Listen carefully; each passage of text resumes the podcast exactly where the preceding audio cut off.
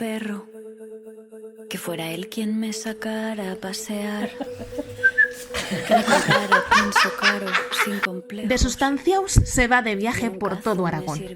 Nuestro objetivo, sumergirnos en la vida rural y conocer el día a día de los jóvenes que allí residen.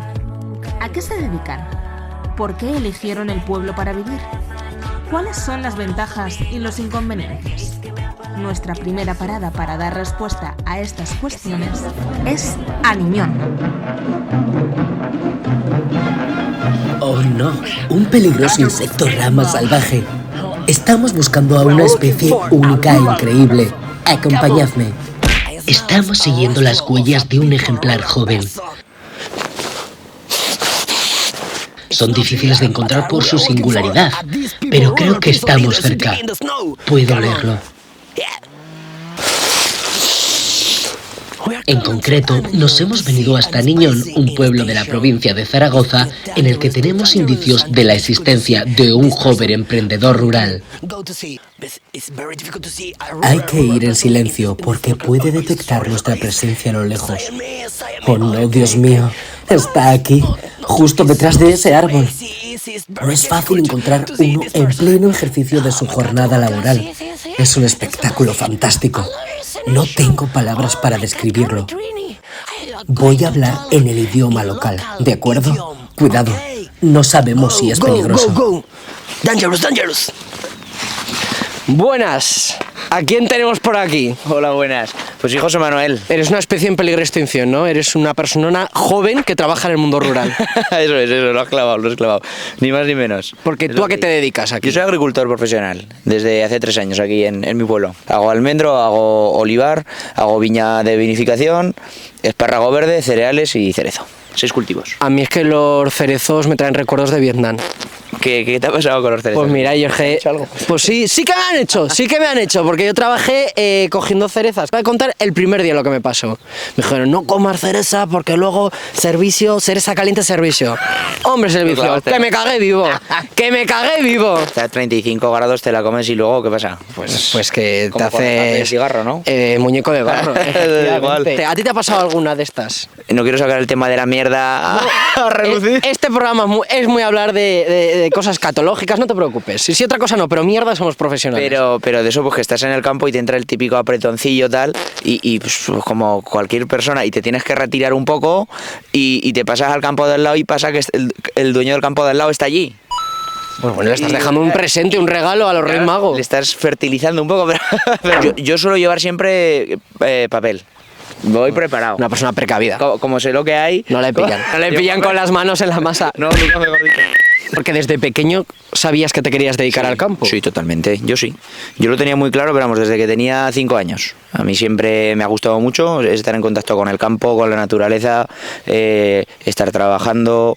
Eh, en mi casa siempre lo he visto, muy de cerca. Mis abuelos eran agricultores, mis padres también. Y decidí cuando pues, era un adolescente decir, oye, eh, que me quiero dedicar tal.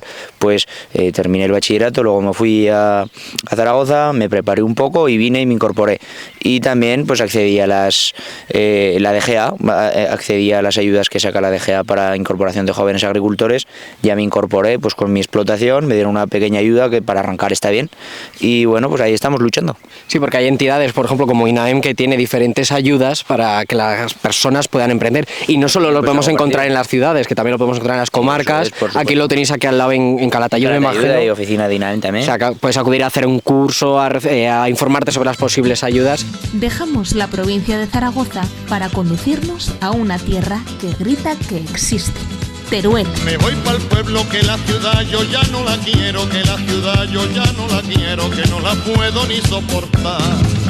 ¡Bienvenidos a Ayaza! Yo soy ayucino de corazón o ayucinense. Para quitársela siempre en nuestro corazón. ¡Hola, mi niño! Un vecino de toda la vida, Mariano, el de la charcutería. ¿Qué hacemos aquí, Juan? ¿Qué ha- ¿Quién nos ha traído a Ayaza? Nos ha traído INAEM para que descubramos los trabajos que hay en nuestra preciosa comunidad. Y encima yo creo que vamos a descubrir un proyecto que trabajan desde el mundo rural ¿Sí? haciendo algo muy novedoso y, y Sí. moderno, Sí. pero respetando la esencia de aquí. Tengo muchas ganas de conocerlo. Vamos. ¿Vamos? pueblo es, un pueblo es,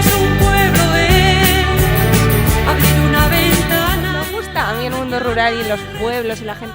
Mira, tú eres una falsa, porque dices No que es eres de, tú dices que eres de pueblo y no eres de pueblo. Pero soy de pueblo Punto, no, punto número uno, no eres de pueblo. Eres, eh, eh, eh, tus Yo padres son de pueblo y encima es Calatayud, que eso no es un pueblo. Exacto. Estafadora. Viva la Almunia. Bueno, que ahora no estamos en la provincia de Zaragoza, estamos en Teruel, en Ayoza. ¿Te parece bien que entremos a esta casita Que que hemos abierta. encontrado totalmente a voleo para ver quién hay dentro? El noveno corral, taller de cerámica. Uy, pues yo que estoy empezando clases de cerámica, esto me va muy bien. ¿Y qué haces en cerámica? Ade- Además del ridículo. Ahora mismo adornos de Navidad. Bueno, que vamos a entrar en esta casa preciosa. Missy, ¿no me quieres, Missy? Me gustan los gatos. Yo a los gatos les hablo así. A mi gata la cuquina. Missy, mi hija. Es- esto- Esto pinta guay, El eh. ambientillo es como rural pero chic. Gente joven, gente joven Haciendo cosas. rural. Somos Raúl y Julia, somos juntos el noveno corral y vivimos aquí en Ayoza. Eh, yo desde hace tres años. Yo he vivido toda la vida en Zaragoza. Vine y no conocía, na- no sabía ni, yo qué sé, ni plantar un tomate. ¿Y cómo habéis acabado aquí? Yo tengo familia aquí. Mis abuelos eh, eh, son de aquí y yo vine hace cinco años eh, para cuidar los olivos de, de mi familia que estaban pues un poco yermos y ya pues me quedé aquí. Venía de Barcelona de estar ahí tres años y como que la ciudad me saturó.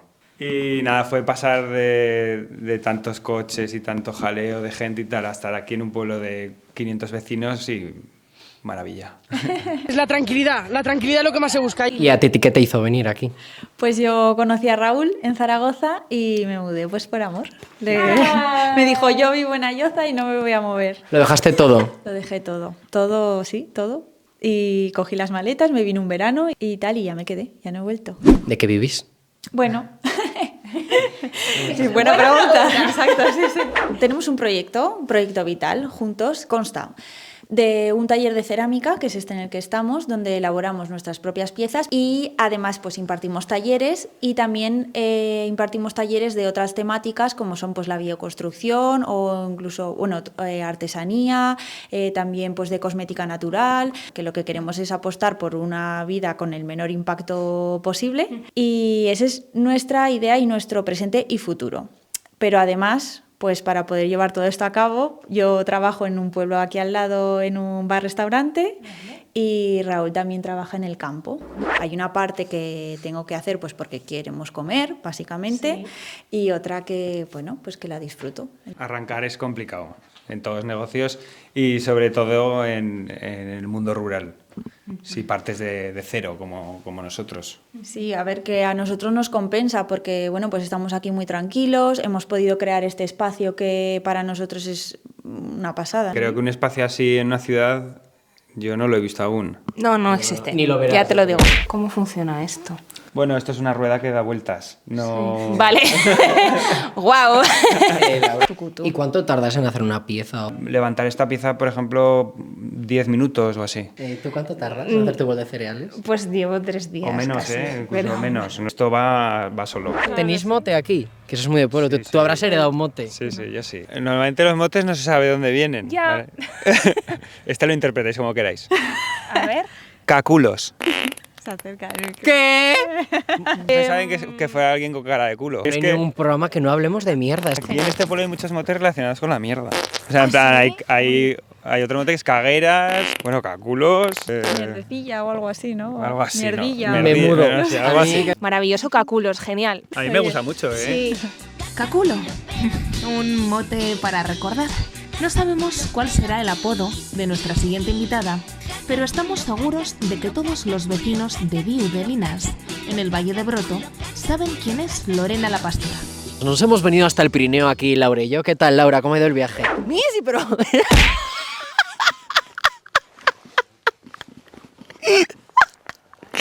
Tenía que haber visto la cara del cámara. Ay, Dios.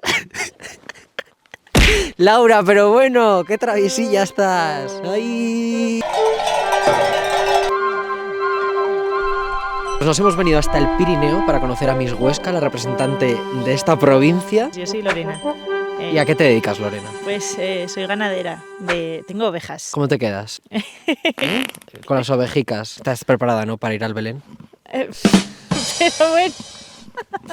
Pero me pases el micro, ¿qué, qué te voy a decir? ¿Y cómo es este momento de llevar aquí a todas las fans detrás? Lo hacemos todos los días, ellas ya saben que van a lo bueno. van a comer, así que bien. Ahí va esta que se nos cuela. Pues también esta siempre va la primera. Esta siempre me sigue, lo que pasa que es un poco capulla.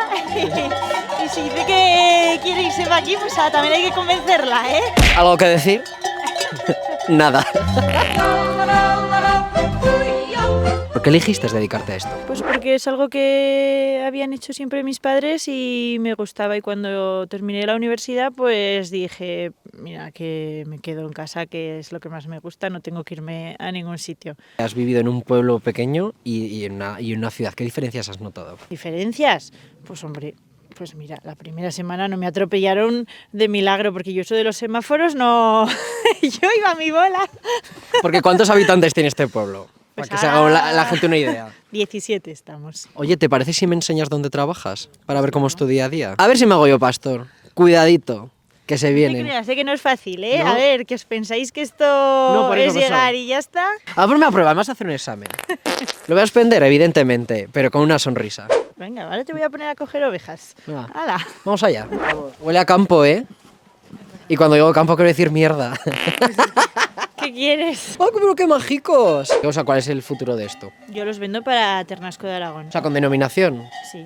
sí. ¿Qué cosa Mira, ahí tengo la última que ha parido, que Sí. tiene dos y no los quiere a ninguno de los dos. No es ¿Eso? gracioso. no es nada gracioso. Pero bueno, señora, por favor. Qué mágico. Ahí va. Ponte allá que tiene el fondo más. Ahí va. Sí, sí, explícame, ven. Mira, este te quiere biberón porque lo he criado con biberón. Sí. Su madre tuvo dos y, pero bueno. y los echó y, y ni se los miró. Nada, y entonces pues esos son hijos para mí. Lo he criado con biberón, ahora ya no le doy porque ya... No me queda muy bien. Ay, eh, pero- Esto me recuerda un poco a la- una discoteca que hay en Zaragoza, gente gritando, gente amorrándose los vasos. Lo mismo. Claudia, tranquila. ¿Qué pasa? No es Claudia. No es- ah, es, es Claudio. Sí. Dracaris. Mira, esta es la última que ha parido. Estos nacieron ayer. ¿Ayer? Sí. O sea, tienen... Ayer por la noche, sí. Tienen un día. Este se va a portar mejor. ¡Oh, qué, qué mágico! ¡Misi! ¡Oh, qué mágico! Pero esto no te da ternura cuando los coges. Oye, hay veces que me los llevo a casa. Cuando paren que hace mucho frío, si paren y no tetan de su madre... Te voy a sacar así, como un si perro. hace frío, pues no pasan la noche, entonces me los llevo a casa calenticos delante de la estufa y al salón. Míralo. Por eso yo traigo mucho a mi hijo, pues para que le Sí. vaya gustando y... ¿Te gustaría que se dedicara a esto tu hijo? Bueno, pues que haga lo que quiera. ¿No? Claro, me gustaría. Qué mágico. Mi pequeño de ¿Y qué es lo mejor y lo peor de este oficio? A mí como me gustan mucho, lo mejor es que vengo a trabajar y no es un trabajo, pues que disfrutas, ¿no? También tiene cosas malas, claro, pues cuando está lloviendo, cuando está nevando, pues también es una mierda. Y implica mucho sacrificio y al final tienes que estar casi 24-7 ¿no? dedicado Pues a tienes que ella. estar todos los días, hay épocas que tienes más tiempo y otras que tienes que estar aquí básicamente todo el día. No, pues supongo que todos los trabajos tendrán su día malo, pero compensa. Si no, si no, no estaríamos, ¿no? Pero al final tú eres joven, o sea, 35 años, has formado aquí una familia, tienes niños. Tú estás dando continuidad al pueblo, que Ah, hay que sí, siga... Claro, al, al pueblo estamos dando continuidad y, y, Y al tendrá- oficio. Y tendrá porque estamos varias parejas jóvenes Pues que ahí. tenemos niños, que para lo pequeño que es el pueblo, pues hay un montón de niños, ¿no? Eh, luego, pues si querrán quedarse con esto o no, pues no lo sé, ya se verá, que hagan lo que quieran ellos. y lo Al que final también pueden desarrollar cualquier trabajo en el mundo rural, no tiene por qué ser en el campo, pues puede ser escritor, puede ser cualquier cosa, con conexión a internet puedes hacer cualquier cosa.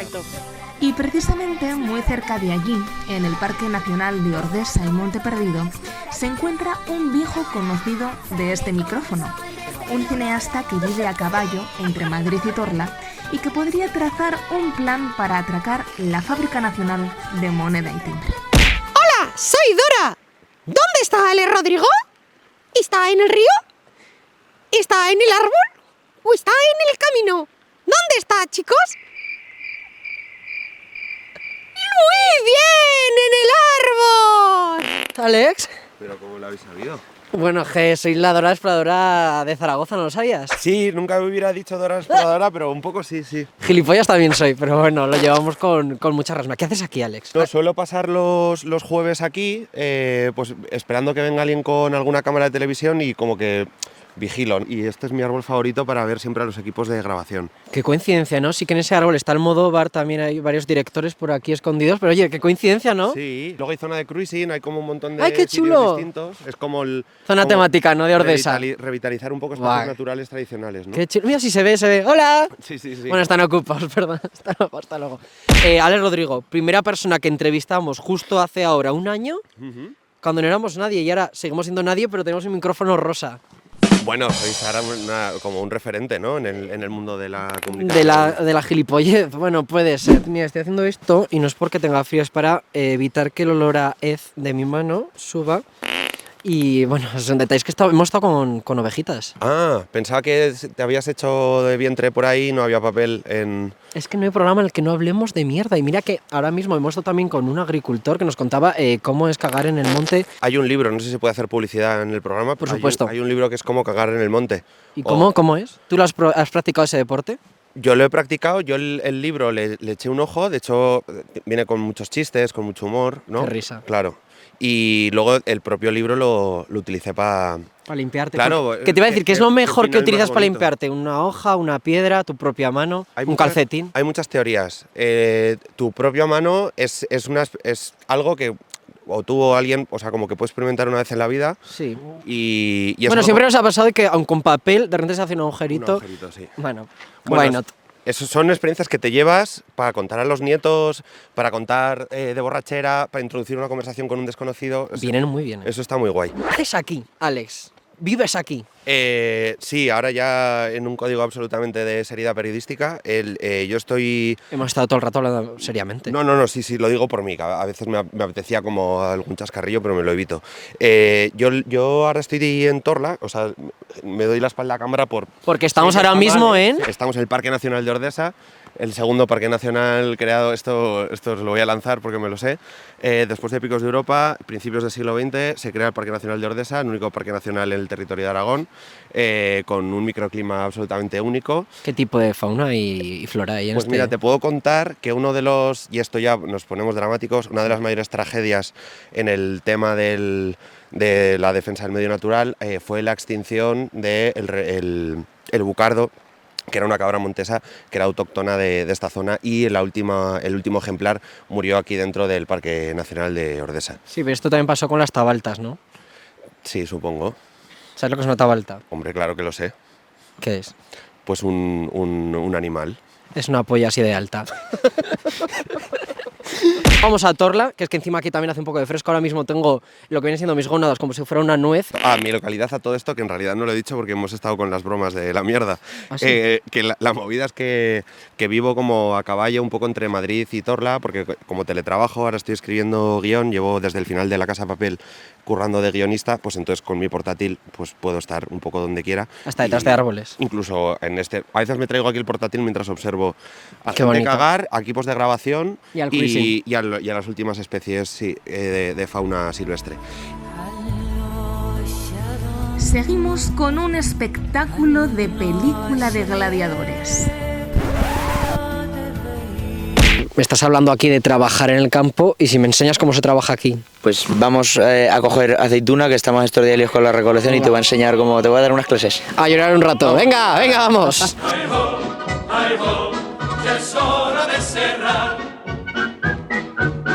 Esto va a empezar a funcionar, va a empezar a peinar, y tú simplemente peinas la rama y desprendes el fruto.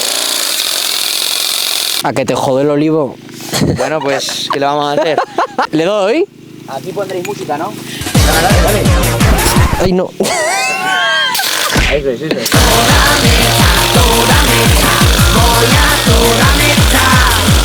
Para... Nueve horas con esto te vibran hasta los calcetines ya. Vaticado en los cojones. Se puede hacer peor, lo dudo.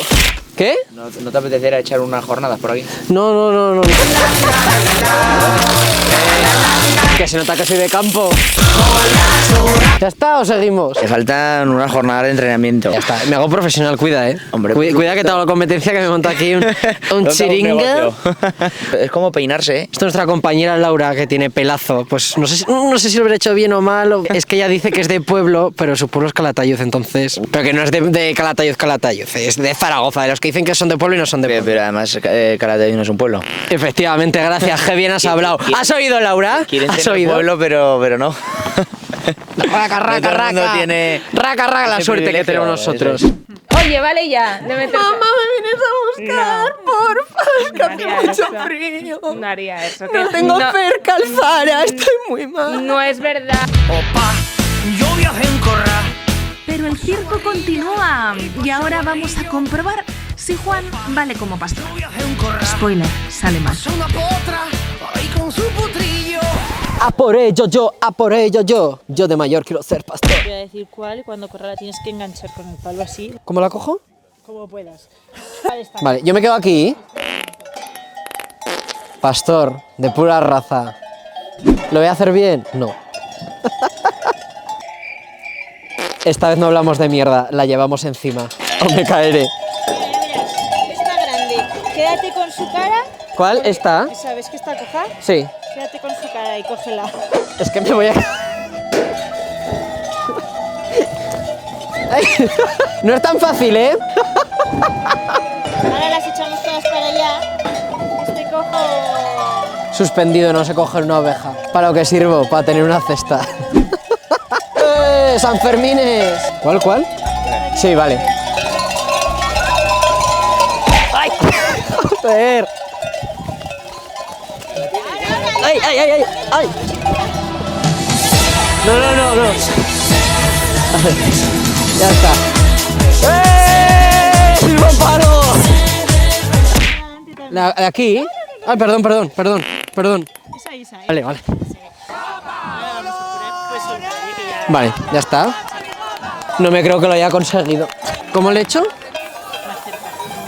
Perdón, perdón. Perdón, Muy bien, me has desinfectado muy bien. Perdón. Libre. Soy pastor. Adoro. Se no, te como las mierdas. Laura le, le encanta el campo. ¿A que sí, Laura? Que dice que hoy está un poquito perra. Esta niña. Laura me quiere mucho. Me ha dado un abrazo y me ha puesto heces de oveja en mi pierna. Gracias. Qué bien. Con Manuel de Momo. ¿Qué tal, Manuel? Ya están peleando Laura y Alex. Siempre igual.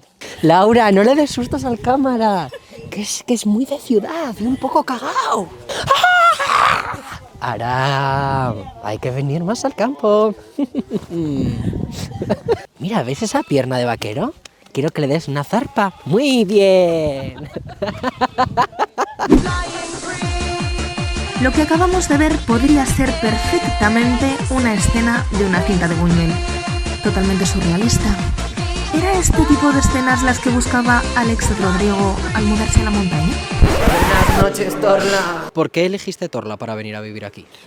Uf, es una historia muy larga, pero bueno, básicamente yo tengo raíces familiares en este valle, en el pueblo de al lado, que es Broto, a tres kilómetros, y entonces, bueno, eh, tuvieron que vender la casa del pueblo cuando yo era niño, me quedé como un poquito como huérfano de, de raíces y demás, y me obsesioné durante toda mi vida con que algún día pues tenía que volver de una forma u otra. Me busqué un apartamentito en el pueblo de al lado, que es Torla, aquí, y, y aquí que me he venido. Enseguida además eh, he enganchado con, con gente de mi edad y, y ha sido como muy fácil el, integrarse aquí y, y es otra perspectiva, es estar como mucho más contigo mismo. Ahora mismo ya con internet yo teletrabajo desde mi casa con el portátil y tengo Skypes con Los Ángeles, con México, con, con quien quiera eh, y no necesito estar en, en Madrid en ese sentido. Intento estar rachas de tres semanas en Madrid, tres semanas en Torla, tres semanas en Madrid, subo y bajo, monto BlaBlaCars Y flipa la gente, de repente coges un BlaBlaCar y vas con el director de la casa de papel. Sí, depende. A, a veces, a ver, es típica conversación de BlaBlaCar, ¿no? De a qué No, tal cual. ¿A qué te dedicas? Bueno, ¿cómo te lo explico? Es como típica, sí. Yo hago mucho el truco de, de que si empieza a salir el tema de conversación de las series, empezar a preguntar muchísimo a esas personas sobre sus gustos, sobre las que más les han gustado, las que menos, para ir como quedándome también como con una especie como de estudio de mercado, ¿no? En plan, sin decir nada de a qué me dedico ni nada. Entonces les intento hacer las máximas preguntas posibles antes de acabar eh, en la conversación de a qué te dedicas y contarles a qué me dedico. Espera que se me está cayendo el moco. Bueno, seguimos, me da igual, pero es que eh, literalmente voy a Es acabar parte con, del- con un de la mocazo. eh, Sí, voy a ¿es, demasiado contraste la, la coña pichorra de arriba con la seriedad de aquí? Estás flipando de lo gilipollas que hemos ido arriba y lo serio que estoy siendo aquí. Eh, bueno, lo- los, los dos, ¿no? Es como una energía, como que creo que hay... Es que es patrocinar este programa, entonces hay que de repente ser serio, no serlo serio. Y Naen, muchísimas gracias. Ya lo he mencionado, mira. Claro, sí, sí, muy bien integrado además. Sí, eh, bueno, es que este es un... Muchísimas gracias. Eh, Gracias, mi niño, te como las mierdas, porque este es un programa de mierda que habla de mierda Esto es. y lleva mierda en la ropa. Esto es. ¿Me huele? Sí, ¿Me huele? Porque vamos. Sí, sí, sí. ¡Wow! ¿eh? Pues olerá mierda de verdad. No sé en qué momento has decidido que era. El momento más perturbadoramente sexual del programa, ¿no? No, bueno, no te creas, hemos hablado de cruising, de cosas extrañas, hemos estado con ovejas. Sí, sí, sí. Lo Hemos tenemos hablado de todo. esto, pero por contraste, no hay nada más limpio que el INAEM, nuestro famoso patrocinador. Que te quiero, Inaen. Que te quiero. Ya está. Ahí está. Y ya está. Porque aquí eh, hemos visto y lo hemos comprobado en nuestras propias carnes que eres una celebrity. Aquí, vamos, te has convertido en, un- en una estrella. Igual en un atractivo turístico. Eh, efectivamente, efectivamente, Juan, me alegra que me hagas esta pregunta porque, porque desde hace un par de años el- creo que los focos del Parque Nacional de Ordesa y, Apuntan a tu casa. y la casa de Ale Rodrigo, o sea, no, no paro de ver eh, colas de personas, paparazzis, Hordas de fans. hordas de fans. Te están dando ideas para alguna serie, estas, estas maravillas que estamos hablando y viviendo. Una de las series que estoy escribiendo ahora mismo eh, se asienta y, y se basa en el Pirineo, con lo cual yo también esto me sirve para localizar, para hacer eh, trabajo de campo y hacer como charlas que en el fondo para mí son como entrevistas a gente del valle de modos de vida, de inquietudes, de cosas que han pasado, de anécdotas, de todo tipo de material que a mí me sirve para escribir. La papela del camión. Che, che, che. empapelar el camión. Jo, Alex, igual un día me tendrás que, no, me tendrás que contratar para contarte cosas de, no sé, de las redes. Esto es otra referencia como, como lo de Chelo García Cortés. ¿Has aprendido ya quién es? Eh, sí, bueno, después del programa eh, me zambullí un poco en el mundo internet. ¿Quién te pero- cae mejor, Inaem o Chelo García Cortés? Hombre, yo creo que Chelo García Cortés para mí ha sido una persona muy importante en mi vida, con la cual eh, me ha abierto puertas como a, a nuevas filosofías de pensamiento muy importantes. Pero, a pesar de ello, ¿Te gustaría dirigir? creo que no hay, no hay nada... Claro, aquí tengo que acabar la promo. Sí, sí, sí, perdón. Aquí no hay nada comparable y a la altura que podamos poner el, el INAEM, ¿no? El INAEM como clímax artístico, humano, sensorial, social, eh, político, económico, transhumanista. O sea, creo que es el, el nirvana. Qué bonito, qué bonito. Pero claro, a mí me viene eh, si estarías dispuesto a dirigir la, bio- eh, la película que va a sacar su, su libro biográfico, Chelo García Cortés, de su vida. Hombre, creo que sería una biografía bastante interesante. Sale Bárbara Rey, Bárbara el Rey. Claro, el rey, Bárbara Rey, Chelo García Cortés. Sería todo Mariñas. bastante interesante, pero creo que nada comparable con hacer eh, una película sobre el INAEM. Guau, ¿y cómo sería? Yo podría protagonizarla, yo estuve un tiempo.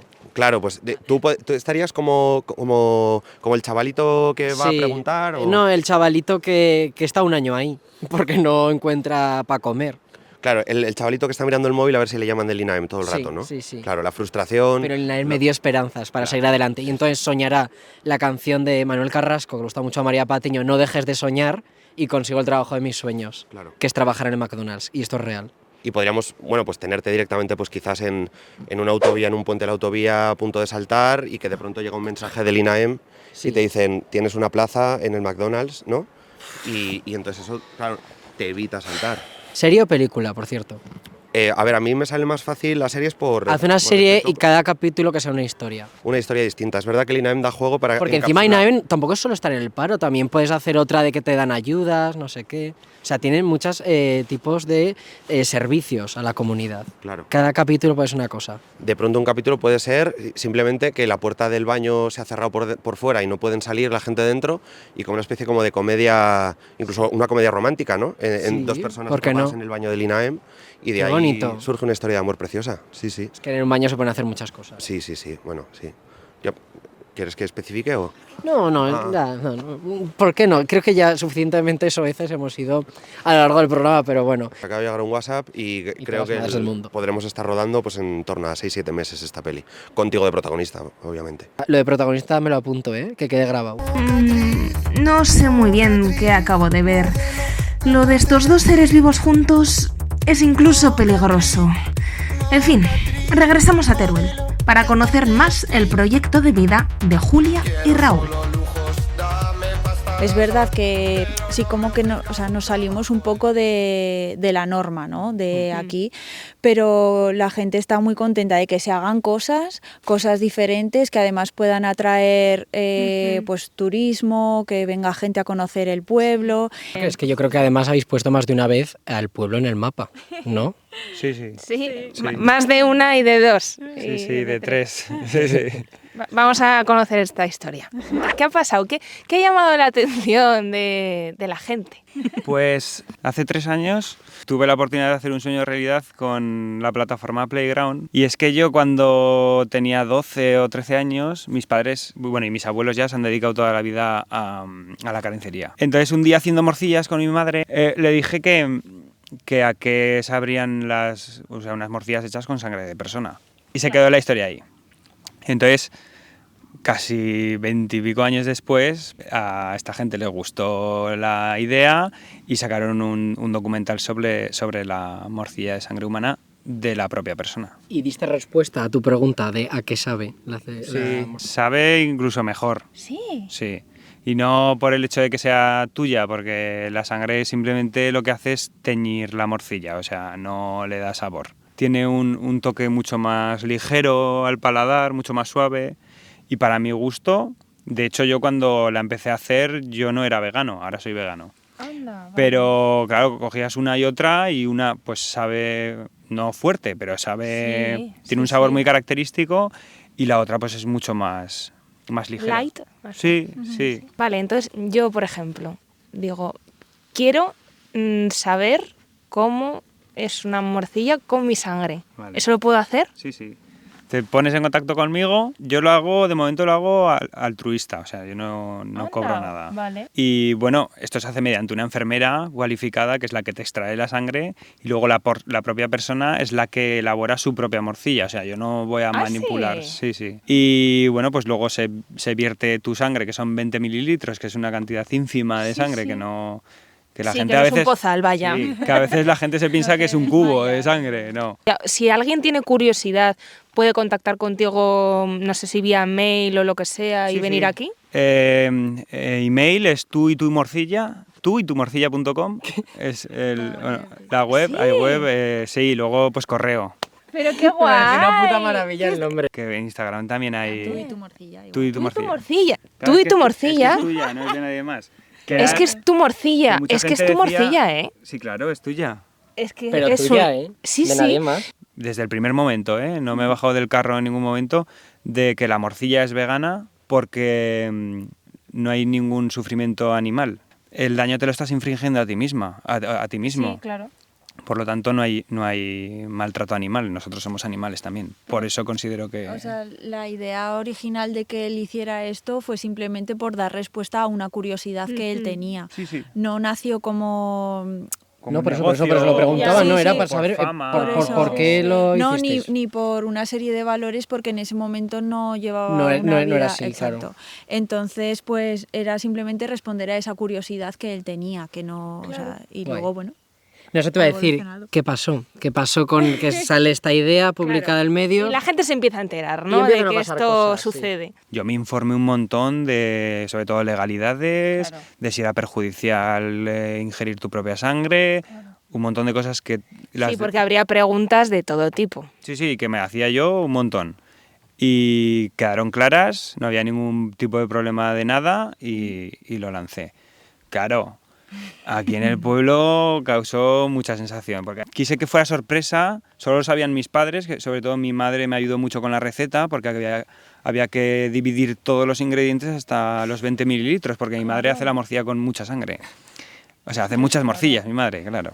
Claro. Entonces ellos fueron los principales que me ayudaron. Qué Y guay. para todo el mundo, para el resto fue sorpresa total. Y claro, pues desde loco, caníbal, eh, lo de raro, llevo toda la vida diciéndome que soy raro, pero bueno. y luego los medios, que... Se empezaron a hacer eco, ¿no? ¿Dónde ha Sí. salido? En radio he salido en, en un montón de países, o sea, no solo en España. En Latinoamérica he salido en muchísimos, muchísimos. Y en televisión. En televisión he salido, bueno, salimos en La Sexta, en el equipo de investigación, salimos en Russia Today, en Rantli, que vino un chico a hacer, bueno, pues una entrevista. Nos sacarán hasta en el programa este de, de juicios de Latinoamérica, que no sé cómo se llama. Caso cerrado.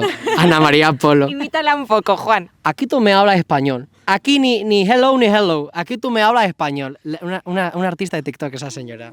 Lo vamos lleno a de buscar. actores. Es que igual una persona hizo de ti. Sí, sí, claro, creo que, creo que había, bueno, sí, era un juicio porque le habían hecho comer, porque, Porque- le habían sí, obligado a sí. comer sin querer, o no, sin su consentimiento, sangre de otra persona. No puede Sí, ser, sí, esto sí. hay que buscarlo. Hombre, que se lo voy a buscar. Y Arguiñano también, ¿no? Que, que más eh, Arguiñano. celebridades. Sí, Susana Eh, Griso Susana le preguntó Griso. a Arguiñano que qué le parecía la, esta noticia y claro, bueno, saltó con un comentario de los suyos. En el jueves, sobre Esa- todo, que es una revista que a mí me, me encanta y que me sacaran en el jueves, el día de mi cumpleaños. Y de sorpresa total, porque no me avisó nadie, Es que eso es eh, fue alucinante. El 90% de tanto periodistas como medios que me sacaron adulteraron todo de una forma garrafal. Sí. Que yo tampoco me preocupo mucho de eso porque yo siempre sé redirigir las cosas, ¿no? Mm. Sí. Y bueno, pues como noticias falsas ahí a porrillo, pues bueno, tampoco te puedes marear la cabeza con esas cosas.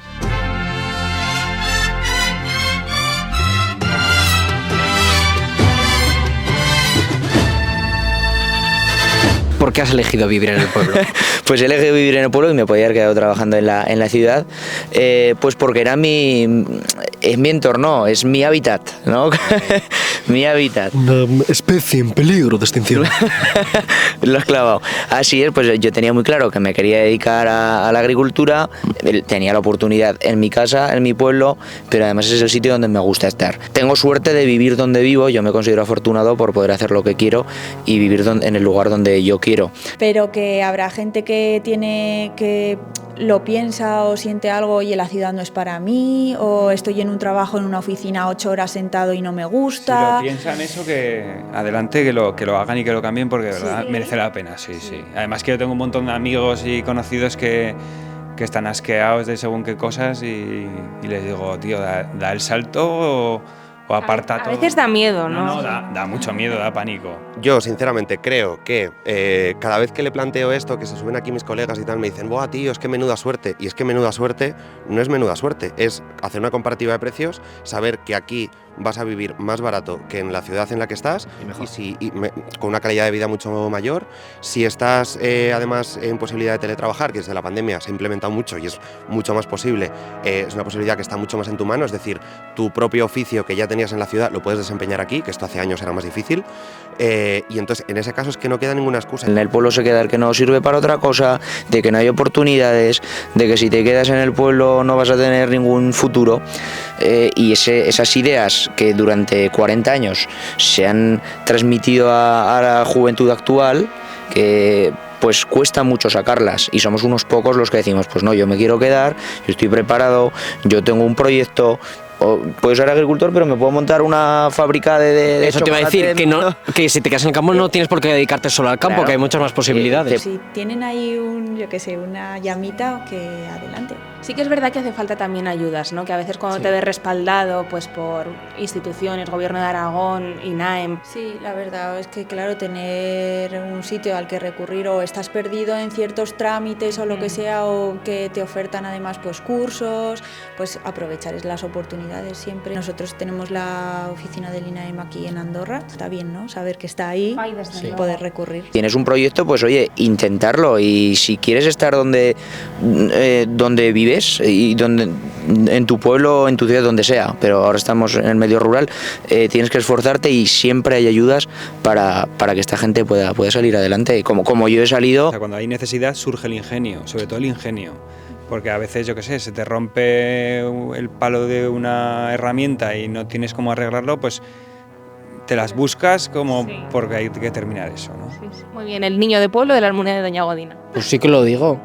Hay que salir al campo, a sentir un poco las piedras, a meterte una leche y aprender.